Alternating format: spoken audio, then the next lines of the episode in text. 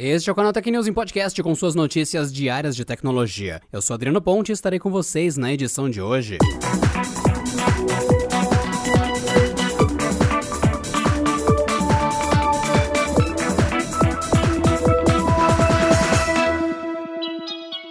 Depois de Donald Trump ser leniente com a invasão de seus apoiadores ao Capitólio na última quarta-feira e que resultou na morte de quatro pessoas, as redes sociais resolveram agir e a mais dura delas foi o Facebook, que bloqueou o perfil do presidente americano na rede social de mesmo nome e também no Instagram. O bloqueio vale até a posse do democrata Joe Biden, que ocorrerá no dia 20 de janeiro. Além do Facebook, o Twitter já bloqueara o perfil de Trump por 12 horas a partir da noite da última quarta-feira. Além disso, seus administradores pediram ao mandatário mandatário americano que apagasse três posts publicados pouco tempo antes, que questionavam o resultado das eleições e que também violavam as políticas de integridade civil da plataforma. Já o Snapchat foi a rede social mais severa com Trump, bloqueando a conta do presidente por tempo indeterminado.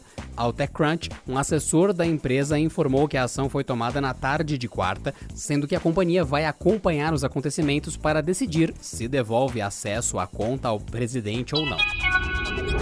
Por algumas horas desta quinta-feira, Elon Musk foi o homem mais rico do mundo, ultrapassando Jeff Bezos da Amazon.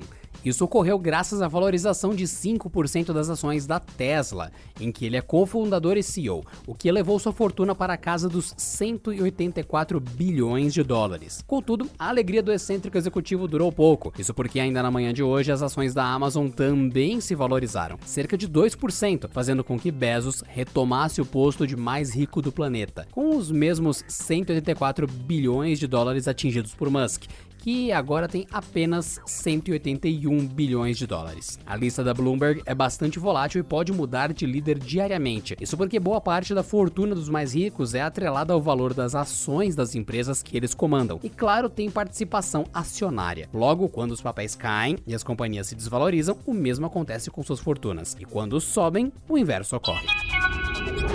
O deputado Márcio Marinho dos Republicanos da Bahia apresentou nessa semana um projeto de lei que institui o auxílio home office. Nele está previsto que o empregador terá de pagar um valor ao empregado e que subsidiará despesas geradas pelo trabalho quando feito na própria residência. Pela PL 5341/20, as despesas previstas relacionadas ao trabalho são internet, energia elétrica, softwares, hardwares e infraestrutura necessária ao trabalho remoto. O projeto determina que o empregador contribuirá com 30% dos gastos acima, desde que comprovadas as despesas. O texto prevê ainda que o auxílio seja pago sempre no mês posterior ao que o empregado apresentou os gastos, preferencialmente junto com o salário. O texto estabelece ainda que o benefício concedido não tem natureza salarial e nem se incorpora à remuneração. Logo, não serão aplicados tributos como contribuição previdenciária nem o fundo de garantia por tempo de serviço. A proposição também define que o auxílio não se configura como rendimento tributável do empregador. A proposição também define que o auxílio não se configura como rendimento tributável do trabalhador.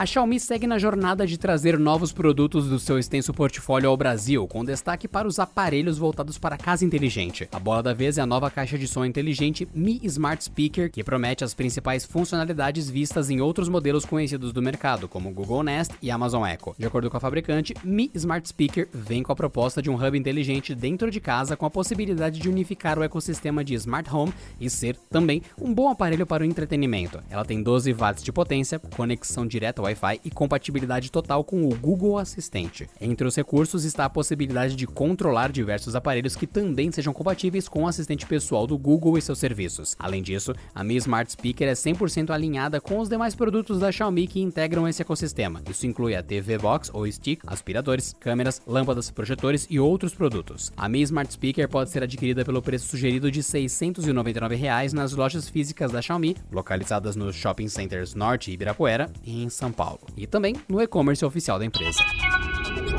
Após ter o seu suporte encerrado pela Microsoft no início de 2020, o Windows 7 ainda segue vivo em muitos computadores pelo mundo. De acordo com a análise do pessoal do ZDNet, ao menos 100 milhões de máquinas ainda rodam o sistema operacional, o que representaria algo na casa de 10% dos PCs. A análise do percentual de participação do Windows 10 pode ser vista por vários ângulos, já que é difícil precisar quantas máquinas ainda rodam o sistema. Mas o fato de muitas pessoas terem reutilizado PCs antigos com a plataforma devido à pandemia do novo coronavírus pode ter contribuído para esse boom em 2020. Ainda segundo a análise, o Programa de Análise Digital do Governo dos Estados Unidos conseguiu detectar a origem dos acessos a sites do país. Em 2019, 18,9% dos computadores tinham como sistema operacional o Windows 7, enquanto 75,8% estavam sob a batuta do Windows 10. Já em 2020, essa porcentagem caiu para 8,5%, enquanto o Windows 10 subiu para 87,8%. O extinto Windows 8X teve números inexpressivos em ambas as amostras. Lançado em julho de 2009,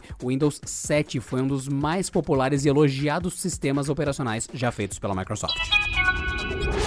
E essa edição do canal Tecnismo Podcast fica por aqui. Nos vemos amanhã com as principais notícias do mundo da tecnologia. Até lá. Este episódio contou com o roteiro de Rui Maciel e edição de Luiz Paulino.